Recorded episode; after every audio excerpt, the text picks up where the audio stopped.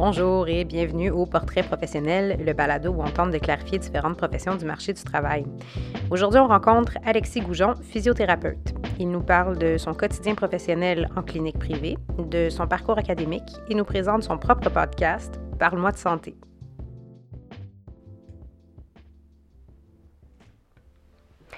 Alexis Goujon, bonjour. Salut. Ça va bien? Ça va super bien. Alors, on se rencontre aujourd'hui pour parler de ton beau métier. Veux-tu nous dire qu'est-ce que tu fais? Moi, je suis physiothérapeute. Physiothérapeute. Depuis combien de temps? Euh, depuis 2018, fait que là, c'est comme la troisième année que je travaille comme physio. Fantastique. Alors, mettons que euh, les parties existaient encore, puis que tu avais Ouais, le droit de voir des gens. Euh, si tu te présentes et tu dis Ah, salut, moi je suis Alexis, je suis un, je suis un physio, qu'est-ce que les gens imaginent que tu fais de tes journées? Je dirais que le... Ça dépend s'ils connaissent un peu c'est quoi la physio, mais le cliché, si on veut, c'est « Ah, tu- toi, tu dois faire des bons massages. » Fait que c'est souvent ça que, je vais, que, que les gens vont dire, ou vont dire « Ah, peux-tu me faire un massage? » ou Peux- « Peux-tu pratiquer tes massages sur moi? » Fait que ça, c'est une des choses qu'on va dire. Qu'il y a cette vision de toi, tu taponnes le monde. là. Ouais, exactement. Ou, ou, tu sais, peu importe qu'on, qu'on- le, le concept de, de contact physique ou de traitement physique, les gens vont, vont avoir comme le massage, comme le mot pour mettre sur ce Mhm. qu'on fait comme travail. Comme si c'était la référence un peu. Ouais, exactement. Alors qu'en fait, ben, il y a des massothérapeutes, qui, qui, qui est une profession euh, à part entière aussi. Euh, puis en physio, c'est drôle parce que je l'avais, je l'avais calculé récemment pour le fun, puis c'est, on a trois heures de cours de massage dans toute notre profession. Puis j'ai estimé à 3700 heures le cursus de physio. C'est comme 23 heures par semaine environ. Fait que quand tu fais des calculs, ben c'était comme 0.08% Donc, de super, nos études. super représentatif de ce Exactement. Mhm. Mais je comprends d'où ça vient. Tu sais, les gens, ils voient qu'on traite manuellement des patients, fait qu'ils vont appeler ça le massage. OK, OK. Comme si c'était un concept plus facile à saisir. C'est ça. C'est peut-être juste un manque de vocabulaire aussi. là. Aussi, potentiellement. Fait que si on essayait de clarifier ce vocabulaire-là, dans, euh, dans tous les euh, professionnels de la santé qui travaillent un peu au niveau musculo-squelettique, tu sais, il y en a un paquet qui ont des spécialisations un peu différentes. Comment est-ce que tu dirais qu'on pourrait définir un peu la physiothérapie? La physiothérapie, ce qui est merveilleux de la profession, c'est que c'est très large la clientèle à laquelle ça peut s'appliquer. En, termes de traits de base, le physiothérapeute, c'est un professionnel de la santé qui est euh, spécialisé ou qui a une expertise pour l'évaluation puis le traitement des conditions qu'on va dire musculo-squelettiques, neurologiques et même cardio-respiratoires. Fait qu'il y il y a comme trois grands systèmes que le physiothérapeute peut traiter. Euh, puis la conception qu'on a de la physiothérapie, c'est peut-être plus ce qu'on connaît, c'est-à-dire euh, la physiothérapie en clinique privée ou en sportif ou la, clientèle blessée, musculo-squelettique comme on dit. Fait que des gens qui ont des, fractures, des entorses, euh, des déchirures musculaires, des choses comme ça. Fait que ça, c'est comme la, définition plus, plus large ou plus générale, si on veut, de, la physiothérapie. Mhm. Euh, fait que là, tu m'as dit, dans le fond, ça peut être ces trois systèmes-là. Ouais. Fait que j'entends de là que ça peut être un paquet de clientèle qui viendrait te consulter. Exact. Puis c'est c'est là qui est la, la beauté de la profession parce qu'il y a beaucoup de gens, qui- je, je dirais que 80% de ce que les physios peuvent faire, les gens sont pas au courant de ça. OK? Fait que, euh, je te donne un exemple. Il y a probablement pas beaucoup de gens qui savent que des physiothérapeutes, ben, ça peut traiter des patients qui ont eu des cancers. Mhm. Puis, par exemple, euh, après ça, qui ont besoin de réadaptation. Euh, par exemple, des gens qui ont eu des crises cardiaques, puis qui doivent reprendre leur force, reprendre leur endurance, reprendre euh, leur souplesse, parce qu'ils ont été alités, ils ont eu des chirurgies cardiaques. Donc ça, c'est des clientèles que on, on connaît pas. Euh, mais je pense qu'au niveau statistique, c'est comme presque 50% ou au moins 50% des physiothérapeutes qui travaillent euh, avec une clientèle euh, privée. Là. Fait que la clinique privée, ça représente comme 50% de, de- des physios au Québec, ce qui est la conception de physio que nous, on connaît très bien. Mhm. Puis l'autre 50% où est-ce qu'on pourrait le retrouver, par exemple? Ben, on peut le retrouver dans n'importe quel établissement de santé quasiment. Fait que euh, tous les hôpitaux ont des physiothérapeutes, euh, tous les centres de réadaptation, euh, tous les CLSC ont des physiothérapeutes. Fait qu'il y a de la physiothérapie à domicile, par exemple des personnes âgées qui ont des prothèses de genoux. Puis après ça, ils vont aller à la maison faire leur physiothérapie. Ben, ça peut être des physiothérapeutes qui vont à la maison pour faire la réadaptation. Fait qu'ils peuvent traiter à domicile, ils peuvent donner les exercices que les patients vont faire à domicile. Euh, fait que ça, c'est une portion. Puis après ça, ben, il y a plein de patients ou plein de, de physios plutôt qui vont qui peuvent travailler par exemple en agence. Fait qu'ils vont pas nécessairement être affiliés à un hôpital ou un endroit précis, mais ils vont plutôt travailler pour une agence de placement, puis l'agence va leur trouver des contrats un peu à droite et à gauche. Ça, c'est une belle opportunité pour des gens qui savent pas précisément euh, avec quelle clientèle ils veulent travailler. Une chance d'explorer. Exactement. Fait qu'ils peuvent faire trois mois euh, travailler avec des gens qui ont eu des AVC en neurologie. Puis après ça, ils peuvent aller faire quatre mois dans le Grand Nord puis travailler à l'hôpital de Coudjouac, par exemple. Euh, ils peuvent après ça aller dans une clinique privée à Montréal parce qu'il y a un besoin là. Fait que c'est très variable, puis ça permet aux gens de toucher un peu à, plein de choses. Puis il y a beaucoup de gens qui commencent avec ça en début de carrière. Ça leur permet un peu de cibler, après ça. Ouais, c'est ça. Super intéressant. toi, ta clientèle, ça a l'air de quoi? Pour quel type de problématique est-ce qu'on te consulte habituellement? Moi, mais, vu que je travaille en clinique privée, c'est vraiment une clientèle qu'on va appeler musculo-squelettique. Euh, dans mon contexte à moi. Parce qu'il y a des cliniques privées qui se spécialisent, par exemple, en neurologie, puis eux, ils vont voir, par exemple, juste des gens qui ont des problèmes neurologiques comme euh, la sclérose en plaques, les AVC, mais ça, c'est pas ma clientèle. Moi, c'est vraiment orthopédique, musculo-squelettique. Fait que le, le cas type, il y a comme deux types de cas qui peuvent venir me voir, soit des gens qui ont eu un élément déclencheur très franc, fait qu'il y a eu un accident, un accident d'auto, euh, un accident de travail, euh, une entorse de cheville, ils sont tombés, euh, une mise en échec au hockey, puis ils ont une commotion cérébrale. Fait qu'il y a comme un élément déclencheur qui a amené une blessure, une douleur, puis là, ces gens-là vont venir en physio pour se faire évaluer, puis se faire prendre en charge, se faire traiter. Puis l'autre euh, l'autre volet, si on veut, ça va être plus des gens qui vont arriver chez nous après une référence médicale. Euh, fait qu'ils vont avoir consulté leur médecin ou ils vont avoir eu une chirurgie. Euh, puis là, l'orthopédiste ou peu importe le chirurgien qui va les avoir opérés va dire ben là, il faut que tu fasses de la physiothérapie pour reprendre ta mobilité, reprendre tes forces, être capable de refaire tes sports, tes loisirs, ton travail. Fait que soit les gens ils viennent par eux-mêmes parce qu'ils connaissent la physio, ou des fois, il y a des gens qui sont référés à nous par un médecin, puis ils connaissaient même pas la physio. Fait que ça arrive. Puis moi, c'est la première question que je pose quand les gens rentrent dans mon bureau. Avez-vous déjà fait de la physiothérapie? Parce que je peux déjà savoir un peu, ben, s'ils en ont fait, probablement qu'ils ont des attentes de qu'est-ce que c'est, peut-être qu'ils ont déjà euh, une idée de qu'est-ce qui a bien aidé, quel genre de prise en charge a aidé. Euh, puis il euh, y en a qui ont aucune attente, puis ils se fient 100% à nous, puis là c'est parfait, on peut, on peut travailler comme ça en collaboration avec eux. Mm-hmm. Fait que dépendamment des styles. Puis ça va de la tête aux pieds, c'est ça qui est, fou, c'est que dans la même journée, je peux avoir une commotion cérébrale, tout de suite après une fracture de l'orteil, après ça un genou, après ça un cou. Puis euh, c'est. Fait qu'il peut y avoir une super grande variété dans ta journée. Exactement. Puis on est habitué de traiter de la tête aux pieds. Excellent. Fait que si on regarde justement une journée typique, de quoi ça pourrait avoir l'air euh, dans la vie d'Alexis physiothérapeute? Pour moi, une journée typique, euh, deux jours par semaine, ça commence en après-midi parce que je fais un, quart de travail de soir. Fait que je rentre au travail vers midi et demi ou midi. J'arrive une demi-heure avant mon premier patient, puis là, ma première demi-heure, ça va être euh, regarder mes courriels. Euh, des fois, il y a des, des patients qui m'ont écrit parce que leurs exercices sont pas clairs ou ils savent pas comment les faire bien. Des fois, ils ont des questions, ils veulent savoir est-ce que j'ai le droit de faire ça, est-ce que je peux faire ça? Euh, des fois, ils sont inquiets. Il est arrivé quelque chose de nouveau, ils ont eu mal, puis ils veulent se faire rassurer, être sûr que c'est correct. Fait que là, il y a une partie de ce 30 minutes-là qui va être allouée vraiment pour les courriels.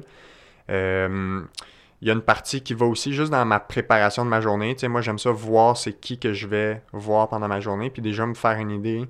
Euh, des fois, il y a des cas que tu tu sais très bien où tu t'en vas, c'est très clair. Puis il y a d'autres cas qui te demandent à plus réfléchir, qui sont plus challengeants, qui sont un peu plus complexes. Fait que tu pourrais faire un peu de recherche. Exact, ça peut euh, arriver. avec tes collègues. Oui, c'est ça, ça peut arriver.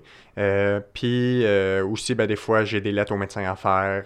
il faut que j'envoie un rapport. il faut que je sais pas, moi, il y avait un questionnaire que je voulais donner à un patient, puis là, il faut que je l'imprime, des choses comme ça. Fait que, fait que cette demi-heure-là, c'est un peu la poutine au début. Ouais, exact. C'est vraiment, je prépare ma journée, puis moi, c'est comme ça que je fonctionne. Il y en a plein qui, eux, y arrivent, puis paf, ils rentrent avec leur premier patient. Moi, je, ça fait, depuis trois ans, c'est arrivé deux ou trois fois que je suis arrivé comme pile à l'heure, puis je sais que ça rush ma journée, puis que je commence un peu déboussolé. Fait que, hmm. tu prends ton temps. C'est ça. Fait que ça, c'est ma première demi-heure. Puis après ça, ben là, en général, j'ai comme un 4 heures de patient avant de manger. Fait que c'est vraiment des patients, un à la suite de l'autre. Euh, ça peut être des évaluations qui vont être comme la première fois que je vois quelqu'un. Euh, puis là, c'est l'évaluation du problème, un peu connaître l'historique, euh, faire le plan de match. Fait que ça, c'est comme notre première rencontre. Ou ça peut être des suivis, des traitements. Puis là, pendant ce traitement-là, ben, je vais tout le temps m'assurer de voir comment ça a été depuis que je les ai vus. Qu'est-ce qui a bien été, qu'est-ce qui a mal été, est-ce qu'il y a des questions, est-ce qu'il y a des inquiétudes? Euh, des fois, il y en a qui me disent, ben, je suis, de retour à 100%, fait qu'on sait que cette séance-là, ça va être la dernière. Euh, fait que ça ressemble à ça, puis je vais avoir mon, le traitement que je peux faire, qui est très variable selon chaque personne. Euh, la révision, la progression des exercices. Fait que ça, ça ressemble vraiment, tu sais, le, le corps de la journée, le, dans le milieu, c'est ça. Fait que ton espèce de 4 heures, est-ce que 4 heures, ça correspond à 4 clients? En fait, ça dépend. Pour, puis ça, c'est un modèle qui peut différer selon les cliniques. Je te dirais la très, très, très grande majorité des cliniques au Québec, euh, quand tu as une évaluation, donc un nouveau patient, tu vas avoir une heure avec lui. Fait que là, c'est pour faire l'historique, le questionnaire, comprendre qu'est-ce qui s'est passé, faire l'évaluation, des fois même commencer le traitement, puis faire une prescription d'exercice ou peu importe ce qui va être inclus dans le plan de match.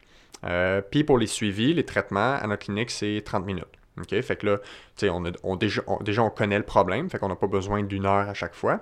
Mais il y a des cliniques privées que eux vont choisir de faire des traitements de 45 minutes. Euh, il y en a qui passent une heure avec les patients. Fait que le modèle d'affaires peut différer, mais grosso modo, ça ressemble vraiment à ça. Fait que mhm. pour 4 heures, ben, ça pourrait être 8 patients si c'est toutes des suivis, ou ça pourrait être 4 nouveaux patients, ou un, hybride entre les deux. Ça va dépendre. Ouais. Fait que tu vas faire ce bloc-là, tu vas souper, puis là, tu refais un autre bloc après? Exact. Fait que moi, je, moi, la façon que je fonctionne, je fais tout le temps un plus gros bloc avant le souper. Ben, à souper ou dîner, peu mhm. importe. Fait que j'essaie de faire 4 heures. Puis euh, moi, ma journée, c'est 7 heures de patient. Fait qu'après ça, il me reste comme un 3 heures. Euh, puis, tu sais, souvent, je trouve que ça passe plus vite quand j'en fais plus au début. Puis on dirait, quand tu commences ta journée, ça va bien, puis tu as de l'énergie, tu commences. Fait que mm-hmm. c'est ça. Fait que mon, dîner ou mon souper, c'est une demi-heure quand tout va bien. Parce que j'ai une demi-heure à l'horaire. Fait que si j'ai débordé un peu avant mon souper, des fois, ça tourne en 25 minutes. Une journée par mois, ça tourne en 12 minutes. Euh, catastrophique. tu manges. Euh, coin de table, puis vite, vite on recommence. Mais, tu sais moi, depuis que j'ai commencé à travailler, je me suis vraiment mis quand même un cadre rigide dans le respect de mon temps. Euh, autant pour les patients que moi je trouve que c'est important de respecter le temps que eux leur rendez-vous, l'heure à laquelle il est supposé être, que moi je trouve que c'est important que je respecte mon heure de dîner puis que que j'accepte que c'est pas c'est pas avec tout le monde qu'on on devrait déborder le temps, mais ça va dans ma personnalité. Il y a des gens, j'ai des collègues qui sont toujours en retard, puis eux, ça fonctionne très bien comme ça. C'est intéressant. Cette thématique-là, c'est quelque chose que j'entends souvent avec les gens qui travaillent dans un contexte privé. C'est comme, ben mon temps, c'est comme ça que j'achète mon pain. Ouais. Fait que j'ai besoin de m'assurer que le temps qui est allé au travail soit à 100% au travail, puis le temps qui n'est pas allé au travail, bien, que je le respecte parce que c'est comme ça que j'entretiens ma machine qui est moi-même qui me permet de vivre. Hein. Parce que si je prends pas une demi-heure pour dîner, puis tu sais, quand je dîne, en général, j'essaie de comme juste manger, tu sais, je, je, lis la presse sur mon téléphone, je discute avec mes collègues. C'est comme un 30 minutes où on déconnecte, où on essaie de pas trop penser à tout ce qui se passe. Puis ça permet d'un peu de revenir, puis après ça, faire un autre 3 heures bien efficace. Fait que, tu sais, ce temps-là que je prends pour moi, c'est un temps que je suis capable de réinvestir après ça pour être plus disponible, puis mm-hmm. plus à l'écoute, mieux, euh, plus patient aussi. Tu sais, C'est mm-hmm. beaucoup d'écoute comme, euh, comme travail. Là. Mm-hmm. Fait que si on regarde ça, justement, euh, tu me parlais tout à l'heure bon, des problématiques que les gens peuvent avoir quand ils viennent te voir. Tu es dans un contexte peut-être plus musculo-squelettique. comment tu pourrais décrire l'échange avec tes patients? De quoi ça peut avoir l'air? Euh, est-ce que tu parles plus de comme souvent la première rencontre ou juste en général à quoi ça ressemble la dynamique entre un patient puis, puis son physio? Ouais, je te dirais en général. Je m'explique. Euh, je sais que il y a certains euh, spécialistes de la santé qui vont avoir quelque chose de très manuel. Hein, fait qu'on parlait du massage tout à l'heure. Là, Tu mets la personne sur la table, puis là, tu fais tes manipulations. Il y a d'autres personnes qui ont bon, le gros bilan, l'historique, comme tu disais, il faut vraiment qu'on comprenne. Puis là, euh, est-ce qu'il faut que je motive la personne? Tu vois un peu ce que je veux dire? je comprends. La façon que moi, je le perçois, puis euh, je pense que c'est la façon qu'on doit... Euh, qu'on doit aller de l'avant. Pour le futur de la physiothérapie, il faut de plus en plus se baser sur ce qu'on sait qui est euh, le plus efficace euh, et le plus bénéfique pour nos patients. Puis je m'explique là-dedans. On est euh, régi par un ordre professionnel, donc on est tenu de pratiquer selon les meilleures évidences scientifiques. Fait ce qu'on appelle la littérature scientifique, qui est l'ensemble des recherches. Puis il y, a des, il y, a des, milliers de personnes à travers le monde en physiothérapie qui travaillent pour la recherche, pour euh, savoir qu'est-ce qui est le mieux dans tel et tel cas, dans telle pathologie, tel type de traitement. Fait ça nous amène à, avoir un peu un modèle en pyramide, sur laquelle on a à la base de la pyramide les piliers les plus importants. Puis ce qu'on comprend maintenant, qui est le plus important, en physiothérapie, mais ça, ça s'applique à toute la médecine générale, la médecine large, donc tous les, toutes les interventions des professionnels de la santé, c'est la relation thérapeutique. Hmm. Puis quand je dis relation thérapeutique, c'est, ou, on peut appeler ça l'alliance thérapeutique, mm-hmm. c'est une espèce de, euh, de, de, d'équipe, si on veut, de collaboration avec le patient, euh, où on, on crée une relation de confiance avec le patient, autant le physio envers son patient et euh, le patient envers son physio. Fait c'est vraiment un... C'est comme un consensus entre les deux, tu sais, mhm. parce que si c'est une dictature, le modèle euh, un peu... Euh, Je te dis quoi faire, puis tu vas faire ça. Exactement. On, on, réalise maintenant que c'est pas ça la meilleure façon. En fait, on réalise ça depuis longtemps. Mais c'est encore, tu sais, c'est pas tout le temps appliqué encore concrètement en clinique. Puis tu sais, si je peux faire un parallèle, c'est intéressant. L'alliance thérapeutique, on la voit souvent dans les professions de la relation d'aide. Hein. Ouais. Puis euh, il a été soulevé à travers la littérature scientifique, encore une fois, que le facteur numéro un de réussite d'une thérapie, c'est la qualité de l'alliance thérapeutique. Exact. c'est pas différent en physio. c'est exactement la même chose. On est encore, même si c'est de la relation d'aide liée à la santé, on est dans cette relation de confiance. 100% Puis la physiothérapie, c'est de la relation d'aide à 100% Puis moi, souvent, je dis que le, côté psychologique est bien plus puissant et plus fort que le côté physique. Tu peux être le meilleur physiothérapeute manuel, tu peux avoir les meilleures manipulations, les meilleures techniques. Si tu as une incapacité de créer rapidement une relation de confiance avec un client, un patient, tu vas pas avoir beaucoup de succès. Parce que les gens vont pas venir te voir parce que tu as les meilleures mains ils vont venir te voir parce qu'ils ont confiance que tu vas leur cibler le bon problème, que tu vas leur expliquer comment se prendre en charge. Fait que, si je reviens à ma pyramide, l'alliance thérapeutique, c'est clairement le, bloc numéro un. Puis là-dedans, euh, j'impliquerais dans, le même bloc, si on veut, l'auto-prise en charge du patient, euh, qui est un modèle beaucoup plus actif de physiothérapie, c'est-à-dire de responsabiliser le patient dans sa euh, guérison, dans sa réadaptation. faut qu'on se débarrasse du modèle où un patient arrive à une clinique, se couche sur une table et se fait peu importe ce qu'on fait sur lui, sur son corps. C'est pas une coupe de cheveux, là. Je m'en vais pas chez la coiffeuse, elle me fait, elle fait ma mise en pli, puis je m'en vais, c'est pas ça. Exactement puis après ça, il s'en va. Mm. Puis le, traitement manuel a sa place en physiothérapie. Euh, je pense qu'il y a aussi certains débats associés au traitement manuel. Moi, je crois fermement qu'il y a sa place, mais c'est la proportion euh, dans laquelle va prendre cette partie manuelle du traitement qui doit être importante et qui ne doit pas être la majeure. La majeure, ça doit être bien comprendre le patient, comprendre sa personne, pas juste sa, son bobo. C'est beau une entorse de cheville, mais il y a un contexte à tout ça, il y a un être humain derrière ça, il y a quelqu'un qui peut-être euh, peut plus faire ses commissions, peut-être qu'il peut plus aller au travail. Qu'il faut comprendre la psychologie de l'humain aussi. Il euh, faut être capable de euh, lui expliquer ce qui se passe, il faut faire une bonne évaluation, créer cette relation-là, puis lui donner les outils pour guérir à la maison. Parce que ce qu'on sait, c'est que si je le vois une fois par semaine, ben, je le vois 30 minutes dans ma semaine. Puis il y a 10 080 minutes dans une semaine. si ça, c'est une bonne stat. si on fait les maths, c'est 0.3% de la semaine que le patient est avec nous. Fait que c'est un peu ridicule de dire que notre demi-heure, c'est ce qui fait toute la différence. Mm-hmm. C'est ce que le patient fait à la maison. Et donc, nous, notre rôle, moi, je le vois souvent comme un rôle de coach ou, d'encadrement. Moi, je suis l'expert pour lui dire puis lui expliquer comment se guérir lui-même. C'est sûr qu'il y a, une partie de traitement qui va accélérer les choses puis qui va permettre au patient d'avoir moins mal, euh, de mieux bouger, d'être plus à l'aise dans ses exercices. Mais si le patient, il comprend pas qu'est-ce qu'il y a, s'il ne sait pas quoi faire à la maison quand il a mal, puis il sait pas pourquoi il fait ce que je lui ai recommandé de faire, donc il sait pas pourquoi il fait les exercices, il, demeure avec trop de points d'interrogation à mon goût, donc il va pas évoluer de, la bonne façon si pour lui, se faire traiter, c'est juste venir 30 minutes euh, se faire taponner sur Mhm. une table. tu sais. Mhm. Fait que, à ce moment-là, ce que tu me dis, c'est que faut que la personne me fasse confiance, faut que j'établisse ce lien-là rapidement. Ensuite, faut que moi, je comprenne sa réalité au complet. OK, t'as mal, ça veut dire que tu peux pas jouer avec tes enfants. T'as mal, ça veut dire que t'es pas performant au travail, t'aimes pas ça. Fait que de voir un peu tout ce que ça entoure, le bobo. Puis ensuite, tu vas faire genre une prescription. Tu vas dire, ben voici ce que tu devrais faire quand on n'est pas ensemble.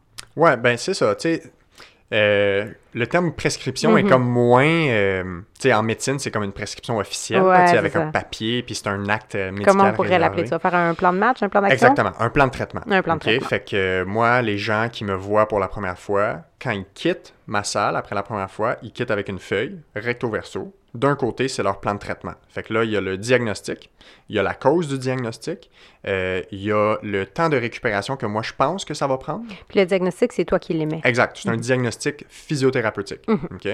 Euh, fait que moi, je, puis tu sais, j'essaie de faire un diagnostic quand même que le patient comprend.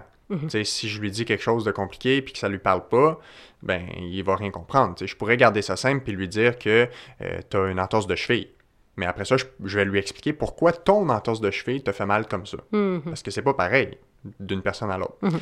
Fait qu'il va avoir sur cette feuille de plan de traitement-là ça, il va avoir le nombre de traitements que moi je pense qu'il va avoir besoin. Puis ça, c'est basé sur mon expérience, c'est basé sur aussi sa personne, parce qu'il y a des facteurs euh, autres que la blessure qui vont déterminer si quelqu'un va évoluer bien ou mal, puis peut-être qu'on en reparlera. Euh, puis il va avoir euh, aussi les interventions qui vont être nécessaires. Fait que là-dessus, je peux lui dire, ben, tu vas avoir besoin d'exercices de mobilité, d'exercices de contrôle de ton mouvement, d'exercices de renforcement, de stabilisation musculaire. Euh, tu vas peut-être avoir besoin d'un peu de traitement de tes articulations, puis euh, peut-être de quelques conseils ergonomiques, d'habitudes posturales, puis euh, d'un programme de retour à soit le travail ou à l'entraînement si tu es un sportif. Puis là-dedans, je vais aussi leur dire, je pense que tu es capable de récupérer à tant de pourcents. Toi, qu'est-ce que tu vises comme pourcentage de récupération? Fait que tout ça, c'est sur la feuille, puis ils repartent avec ça. Puis au verso de cette feuille-là, ils ont les exercices qu'ils doivent faire. Euh, puis nous, on fonctionne avec des vidéos sur YouTube. Fait que les gens, ils vont voir leurs vidéos. Euh, on le fait avec eux, puis ils ont un aide-mémoire à la maison. Excellent. Fait que si on parle de la prescription, c'est vraiment le plan de traitement. Mhm. Puis ça va toucher tous les aspects que moi je juge qu'il faut euh, aborder pour qu'il aille mieux. OK. Fait que ça peut être psychologique, ça Ouais. peut être social, ça peut être physique, ça peut être plein de choses. C'est une approche super globale, en fait. Exact. Fait que, si on regarde justement tout ça, qu'est-ce que tu dirais qui est le plus challengeant dans ton travail? Euh, je pense que le plus challengeant, c'est d'arriver au meilleur compromis possible entre ce que moi, je sais et je crois qui est le mieux pour mon patient, selon mon expérience, euh, mes notions théoriques, mes notions pratiques, et ce que le patient croit qui va l'aider. Puis on rentre là-dedans un peu le, le- si on veut, l'élément de croyance personnelle, expérience antérieure de vie ou expérience antérieure de traitement, euh, les attentes, tu sais, tout ça, c'est comme un melting pot. Puis je pense que le plus gros challenge, c'est ça. Puis une espèce d'expansion de ce challenge-là, ce serait euh, de gérer l'être humain juste en général. Tu sais, l'être humain, c'est complexe, hein? Euh, ça me fait tout le temps un peu rire quand je lis sur Internet les 10 meilleurs exercices pour votre entorse de genou. Sais, je suis d'accord de dire que pour des entorses de genoux ou pour une douleur au genou, il y a peut-être certains exercices qui semblent plus démontrés, que c'est plus efficace, mais c'est tellement, ça doit tellement être euh, spécialisé ou, ou individualisé à chaque personne que tu peux pas dire voici un exercice pour les genoux, puis Il n'y a pas de one size fits all. Non, c'est ça. Puis c'est un peu le- la difficulté que j'ai aussi des fois avec les gens qui me disent Hey, moi j'ai mal à la cheville, as-tu un exercice pour ça Mais c'est comme dire Hey, euh, ton toit il coule, euh, ou tu sais, il y, a de l'eau dans ton sous-sol, tu sais-tu quoi faire Ben ça dépend. Ça Euh, dépend d'où elle vient, Y a-tu un tuyau qui a craqué? Y a-tu ta toiture? Tu sais, c'est-tu la fenêtre qui est ouverte puis il n'y a plus? Tu sais, a- Fait que c'est vraiment, on a un rôle de. Moi, je dis souvent qu'on a un rôle de détective. Tu sais. Je pense que si je n'étais pas physio, je serais probablement quelque part dans comme inspecteur dans la police parce que tu sais, tout ce qui est tout ce qui est le mystère puis tout ce qui est l'investigation c'est quelque chose que j'aime beaucoup fait que c'est très euh, c'est très multifactoriel puis ça c'est vraiment le plus gros challenge je pense que c'est gérer ça Fait que le challenge, c'est gérer cette balance-là. ouais Entre exact ce que toi, tu penses qui serait le plus efficace, puis ce qui est jouable du côté du client, compte tenu de qui il est, de ses croyances, de etc. etc. Exact. Puis c'est là que vient le modèle de collaboration, où il faut que moi je fasse des compromis sur certaines choses, puis le patient peut-être aussi, pour qu'on soit re- rejoint dans le milieu avec un plan de match. Puis ça va arriver des fois que je vais être ferme, puis je vais dire, là, il faut que ce soit ça. Pour ton bien, parce qu'il y a des gens qui, euh, parfois, n'ont même pas du tout le- la perspective de tout ça. Donc, leur, leur jugement peut être complètement erroné par le fait qu'ils ont mal depuis des années, par le fait qu'il y a trop de facteurs qui, qui jouent. Fait Puis- que c'est comme si certaines personnes vont avoir besoin de plus d'encadrement que d'autres. Exactement. Puis il y en a que eux ils disent, regarde, moi là, je fais 100% ce que tu dis, c'est toi le boss, tu me dis quoi faire, puis c'est parfait comme ça. Euh, Il y en a qui arrivent puis qui disent, moi c'est ça que je veux.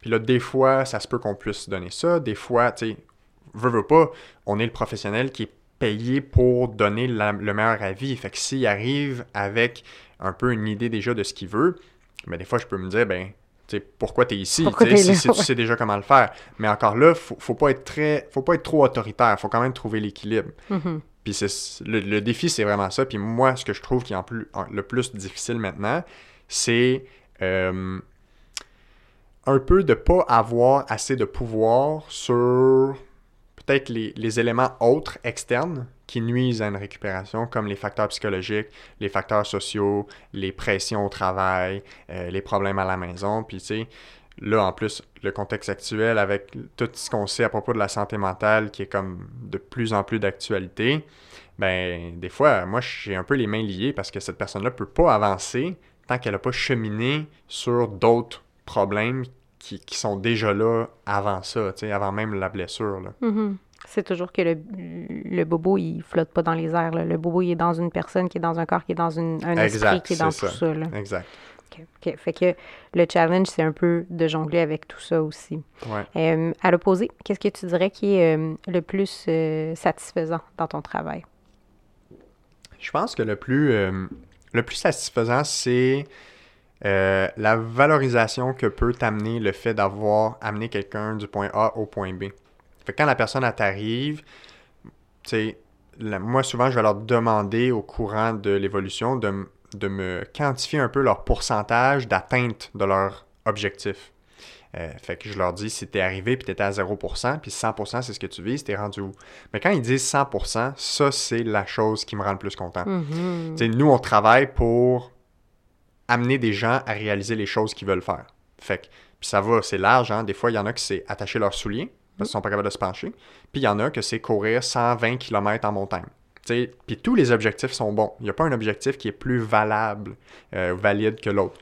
Fait que ça, je pense que c'est une des choses les plus valorisantes. Puis euh, je dirais l'autre chose aussi, c'est quand les gens t'identifient comme la personne de confiance. Puis là, on le voit quand ils t'amènent leur frère, leur soeur, leur fils, leur grand-mère, puis que tu es vraiment la personne ressource pour eux. C'est Puis une que- belle marque de reconnaissance. ben, c'est ça, exact. Puis c'est le fun de pouvoir euh, appliquer cette confiance-là, puis de pouvoir aider plus que juste une personne à la fois. Fait que ça, je pense que c'est quelque chose qui est, qui est très positif dans, le- dans le travail, puis c'est ce vers quoi on tend comme physiothérapeute aussi. C'est cool à recevoir Ouais, aussi. hein. exact.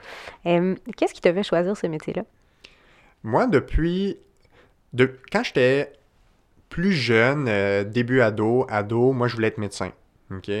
Puis encore là, quasiment tout le monde voulait être médecin. tu sais, c'est comme on dirait le. le- C'est un choix populaire. C'est ça, c'est un choix populaire, puis c'est comme on dirait que quand t'es médecin, tu as bien réussi, puis tu sais, le- c'est un, un métier fabuleux d'être médecin. Euh, fait que jusqu'à, je dirais, mon arrivée au cégep, moi je voulais être médecin, puis précisément je voulais être chirurgien orthopédique. Parce que ce que j'aimais, c'était les articulations. Puis moi, j'ai un background de sauveteur. Quand j'étais plus jeune, j'ai travaillé 5-6 ans comme sauveteur. Fait que ça a été comme ma, ma job, toutes mes études, c'était ça. Donc, puis je me suis formé pour enseigner aux sauveteurs aussi. Fait que j'étais déjà comme dans le, le médical. Tu sais, j'ai fait des interventions, j'ai déjà fait du RCR, j'ai déjà, tu sais, j'ai déjà euh, sauvé des gens de noyade, des trucs comme ça. Fait que j'étais beaucoup dans les premiers soins, puis j'aimais beaucoup ça. Fait que ça, c'est l'aspect médical qui a toujours été en moi, qui m'a amené vers la santé à la base. Euh, ma mère est ergothérapeute, donc je connaissais un peu le milieu de la santé, un peu le milieu de la réadaptation, même si c'est deux, deux professions très différentes. C'est deux professions qui sont très un en peu co- cousine. Ouais, cousine, en collaboration. Euh, Puis l'autre élément, c'est depuis que je suis jeune, j'aime ça aider les gens, j'aime ça, euh, j'aime ça expliquer, j'aime ça enseigner. Fait que dans mon métier à moi, j'ai cette chance-là de pouvoir être un peu, j'aime pas le terme euh, position d'autorité, mais un peu comme euh, Un rôle de coach. un rôle de coach, un rôle de confiance, exactement. Fait que pour moi, ça, c'est quelque chose que je recherchais. Puis l'élément déclencheur, ça l'a été quand. euh, moi, je suis, je suis, j'étais dans un club de ski de fond. Ben, je suis dans un club de ski de fond. Maintenant, je suis rendu coach. Mais comme, comme jeune ado dans ce club de ski de fond, il y avait une physio qui était dans le club aussi. Puis je me suis rapproché de cette personne-là, puis on a échangé, puis à un moment donné, j'avais eu mal à l'épaule, puis elle m'avait regardé ça, puis j'avais trouvé ça vraiment intéressant, vraiment intriguant. Puis j'étais allé passer une demi-journée avec elle à sa clinique, en clinique privée. Puis euh, ça, je pense que c'était au fin secondaire, probablement. Peut-être cégep, en tout cas. Puis euh, cégep, je pense. Puis à, à ce moment-là, j'avais vraiment trouvé ça cool, ça m'avait allumé. Puis après ça, c'était vraiment, OK, moi c'est clair, je veux être physiothérapeute. Mais quand j'étais quand je voulais être physio, après ça, dans ma tête, moi, j'allais être physio pour le Canadien de Montréal. Tu sais, parce que c'est ça aussi, il y, a, il y a un autre aspect. On peut être physio comme en intervention sportive, qui est un autre aspect. Puis là, tranquillement, j'ai réalisé que c'était pas nécessairement ça que je voulais faire, tu sais. Ça, ça m'intéressait, mais pas autant. Mais c'est ça qui m'a vraiment amené vers la profession. OK, parfait. Comment tu euh, décrirais ton parcours scolaire? Euh, le plus typique qu'on peut avoir. As fait la belle ligne droite. J'ai fait la ligne droite, secondaire, 5 années. Euh, ben, après ça, j'ai été au cégep euh, Gérald Godin en sciences de la nature. J'ai fait mes deux ans là. J'ai été plus de temps à la bibliothèque que n'importe où ailleurs. mes deux ans de cégep, c'était vraiment juste comme. T'as bûché, là. Ouais, ben c'était comme le sport. Je faisais du volleyball avec l'équipe collégiale. Puis le reste du temps, j'étais à la bibliothèque. J'étais quand même très. euh, Discipliné, tu Ouais, quand même très discipliné. J'avais un bel équilibre parce que je faisais du sport, puis j'avais une- quand même une vie sociale intéressante aussi, mais j'étais quand même très euh, rigoureux, si on veut, dans mes études. Puis, veux, veux pas, moi, je savais la cotère que ça prenait pour aller en physio, qui est rendu fou, là. C'est comme, c'est quasiment, c'est autant que la médecine maintenant, là. Puis, mon année à moi, spécifiquement, c'était 33, la, la Ouais. dernière acceptée, tu sais, Ouais. comme, je pense, 33.1, ce qui est fou. Ouais. Fait que ça, ça a été mes deux années de cégep. Après ça, je suis rentré directement en physiothérapie à l'Université de Montréal. Euh, première année, puis là, j'ai vraiment découvert tout un monde incroyable parce que les, les physiothérapeutes, là, les êtres humains qui sont des physiothérapeutes, c'est des personnes exceptionnelles. C'est des personnes qui font du sport, qui sont équilibrées, qui ont une vie sociale, tout du monde avec de l'entre-gens. C'est vraiment du, vraiment du beau monde. Puis ça, j'ai eu beaucoup de plaisir. Fait que j'ai été quatre ans euh, à l'étude. Euh, puis pendant mon parcours universitaire, là, après, à partir de ma deuxième année, là, j'ai commencé à vouloir m'impliquer un peu plus. Fait que j'ai été euh, représentant sportif pour le, le conseil d'administration de notre association étudiante. Euh, fait qu'on était comme... je pense que en fait, c'était physiothérapie et ergothérapie ensemble, qui était la, la, CERUM qu'on appelait, la Société des étudiants en réadaptation de l'Université de Montréal. Puis moi, j'étais dans, comme représentant sportif avec une autre collègue. Fait que j'ai fait trois ans de ça. Fait que là, j'organisais des événements sportifs, on organisait des tournois. euh, on a créé un événement de, de, de tournoi entre les, les cohortes euh, à l'école, entre les cohortes d'ergothérapie, physiothérapie. Fait que c'était beaucoup d'encourager les gens à faire du sport, à bouger. Fait qu'on a fait plein de choses comme ça. Fait que ça, ça a comme gardé mon parcours scolaire quand même occupé aussi. Puis en physiothérapie, c'est fou à l'école le nombre de choses qu'on organise puis qu'on fait. Les gens sont vraiment impliqués. On fait des, des shows de musique, des shows de talent. Euh. C'est une gang qui est dynamique. Ouais, c'est vraiment une gang qui est dynamique. Fait que ça a été quatre ans qui ont comme passé en deux secondes. Puis euh, après ça, on gradue puis on rentre sur le marché du travail. Fait que ça a vraiment passé vite. C'est quand tu décris ton parcours, euh, ton parcours académique, c'est intéressant. Hein? Tu me parles beaucoup d'équilibre, puis tu me parles beaucoup de de diligence quand même. Là. C'est pas, euh, tu sais, tu me parles de la cote, c'est une cote qui est super élevée là, pour rentrer en physio, puis ça n'a pas vraiment baissé là, depuis. Non, c'est ça. on est dans un contexte où est-ce que ces efforts-là sont nécessaires. C'est ça que j'entends. Hein. C'est comme, oui, tu peux avoir du fun, oui, tu vas rencontrer du monde, ça va être agréable, mais il y, a, y a, place à euh, réguler ton horaire pour être sûr de faire ce que tu es supposé faire.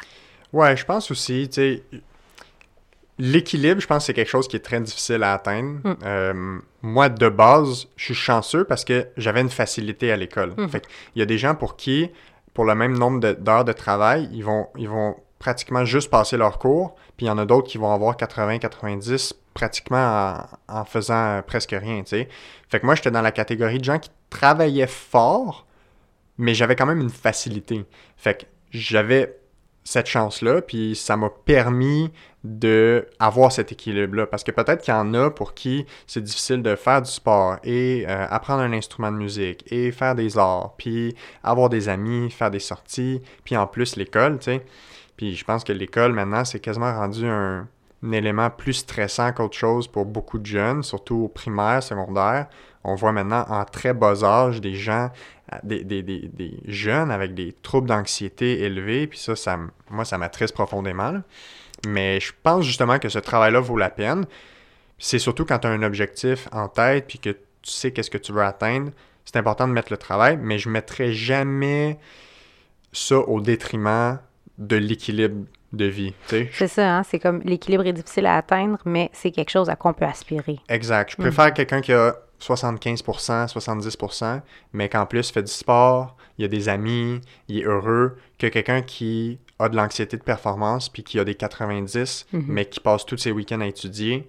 Puis, tu sais, ça, pour moi, c'est pas un bon équilibre. Fait que les notes, c'est un chiffre, là, tu sais. Je pense qu'on devrait aussi axer sur les compétences, pas juste sur les connaissances théoriques. Fait que c'est mhm. important de développer plusieurs aspects. Puis on le sait que la science nous démontre que de faire du sport, de faire, de, de, de, de s'épanouir dans les arts ou autre chose, ça aide pour notre développement de notre cerveau aussi. Mm. Puis ça, ça, ça, ça s'applique aussi après ça dans nos études. Là. Ça, c'est sûr. C'est toujours intéressant hein, de se dire que oui, mes études, oui, ma carrière, mais en même temps, comme on disait tout à l'heure, le bobo n'est pas indépendant de la personne, la carrière n'est pas indépendante de ta personne non plus. Si dans, le reste de ta vie, euh, c'est push-push, ben ok, tu as peut-être atteint ce que tu voulais, mais là, il y a plein d'autres affaires à, observer aussi. En hein. Fait cet équilibre-là, il, est un peu généralisé dans tout. Ouais. Puis ce que ton ce à quoi ta journée ressemble ou ce à quoi tes semaines ressemblent, ben ça se traduit par être ce que ta vie, elle est. Tu sais, si tu passes ta journée à être, être stressé, tout le temps sur tes, tes textos, tout le temps sur tes courriels, juste dans le travail, travail, travail, mais t'as beau dire, ben, éventuellement, je vais faire autre chose, mais ta vie, c'est ça. Fait que mm. si ton quotidien est comme ça sur le rush et est stressé, ben, ta vie, elle est stressée. Mm-hmm, mm-hmm. J'ai envie de parler d'un beau projet que tu as lancé, ouais. Euh, qui est un podcast. Tu sais que les podcasts sont proches de mon cœur. Exact. les podcasts, c'est le futur. C'est le futur. C'est le tout de suite, hein? C'est ben, tout de suite, mais ça n'a pas fini de monter. Clairement, clairement. Fait que tu as lancé un beau podcast qui s'appelle euh, Parle-moi de santé. Ouais. Tu veux-tu nous décrire un peu le concept? Ouais, ben moi j'ai commencé à travailler là-dessus en euh, au printemps 2019. Ouais, fait qu'au printemps, euh, pas le printemps COVID, le, printemps pré-COVID. le pré-COVID, oui. Puis la prémisse de base ou l'idée de base de ce podcast-là, c'était comment je peux faire pour qu'à chaque fois que j'explique quelque chose ou à chaque fois que je veux avoir une conversation éducative, que ce soit pas juste une personne dans mon bureau qui l'entende à la fois. Parce que c'est ça mhm. mon travail. C'est one-on-one, c'est un à un. Fait que quand j'explique quelque chose à une personne, euh, à un patient, ben ça touche une seule personne. Puis ce qui est excellent parce que c'est déjà une personne de plus. Mais moi, je me suis demandé comment je peux élargir ça avec la même parole avec le même nombre de minutes de parole, comment on peut toucher plus de gens? Puis là, moi, j'ai commencé à écouter beaucoup de podcasts euh, à partir de 2018. En fait, à partir du moment que je suis rentré sur le marché du travail, parce que j'ai acheté une voiture, puis là, j'avais du voyagement à faire, puis j'ai horreur du trafic. Fait que là, il fallait quelque chose qui. Il fallait meubler ce temps-là. Exactement. Puis là, si j'étais dans le trafic avec un podcast, aucun problème. Puis dans le trafic, pas de podcast, ben là, j'étais comme un, un être humain misérable. fait que là, le podcast, ça a vraiment été une découverte incroyable. Puis on pouvait, je pouvais écouter de toutes sortes. Fait que j'ai vraiment choisi ce média-là pour commencer à penser à mon projet. Puis la deuxième prémisse de base du projet, c'était euh, y a un manque flagrant d'éducation en termes de santé, choix de santé au Québec, mais partout dans le monde. Je me suis dit, on va commencer avec le Québec à petite échelle. Éventuellement, il y a déjà des gens qui font, font du travail exceptionnel un peu partout dans le monde.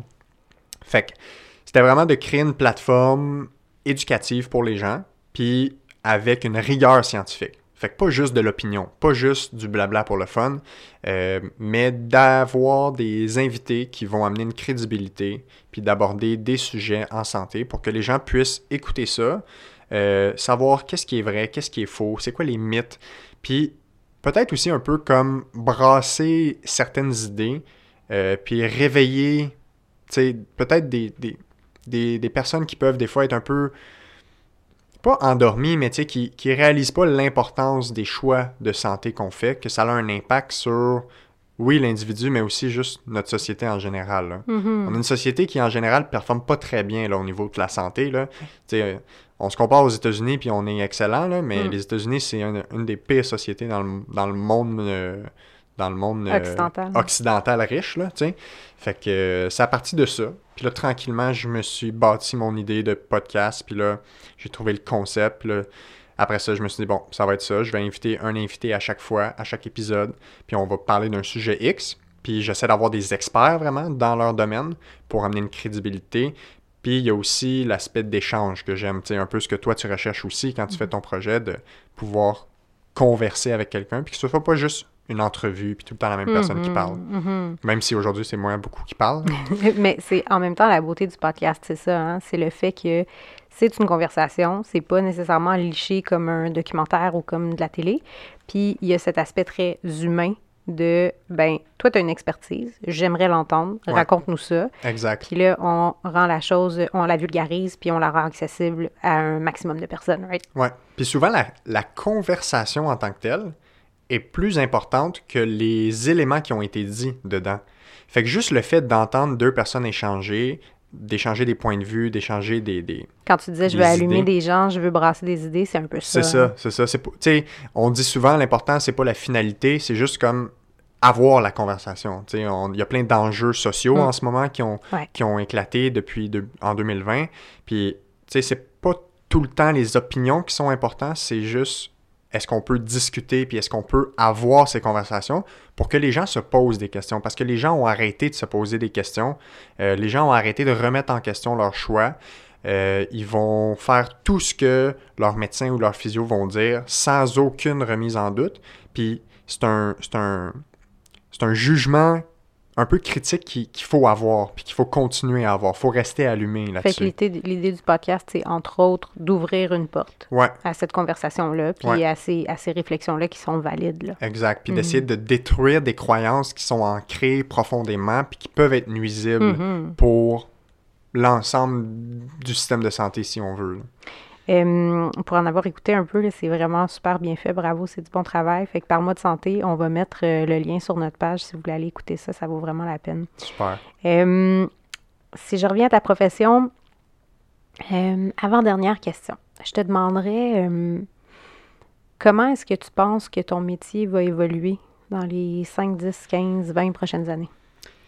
C'est une bonne question. C'est difficile à prévoir. Je pense que d'une part, on se dirige de plus en plus vers des physiothérapeutes qui sont euh, conscients euh, que c'est beaucoup plus que le traitement manuel qui est important.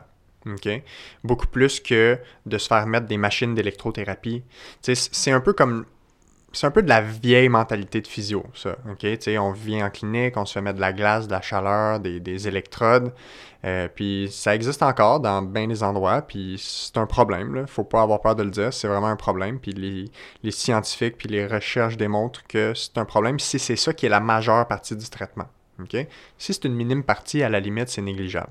Fait que je pense que ça, ça va évoluer. Que de plus en plus, on va avoir des physiothérapeutes qui sont euh, très, très habiles pour saisir l'être humain, pour établir une bonne alliance thérapeutique, pour euh, favoriser l'auto-prise en charge du patient, comme on parlait tantôt, pour que les gens puissent être indépendants puis autonomes dans leur guérison. Fait que ça, je pense que c'est un volet qui risque d'évoluer.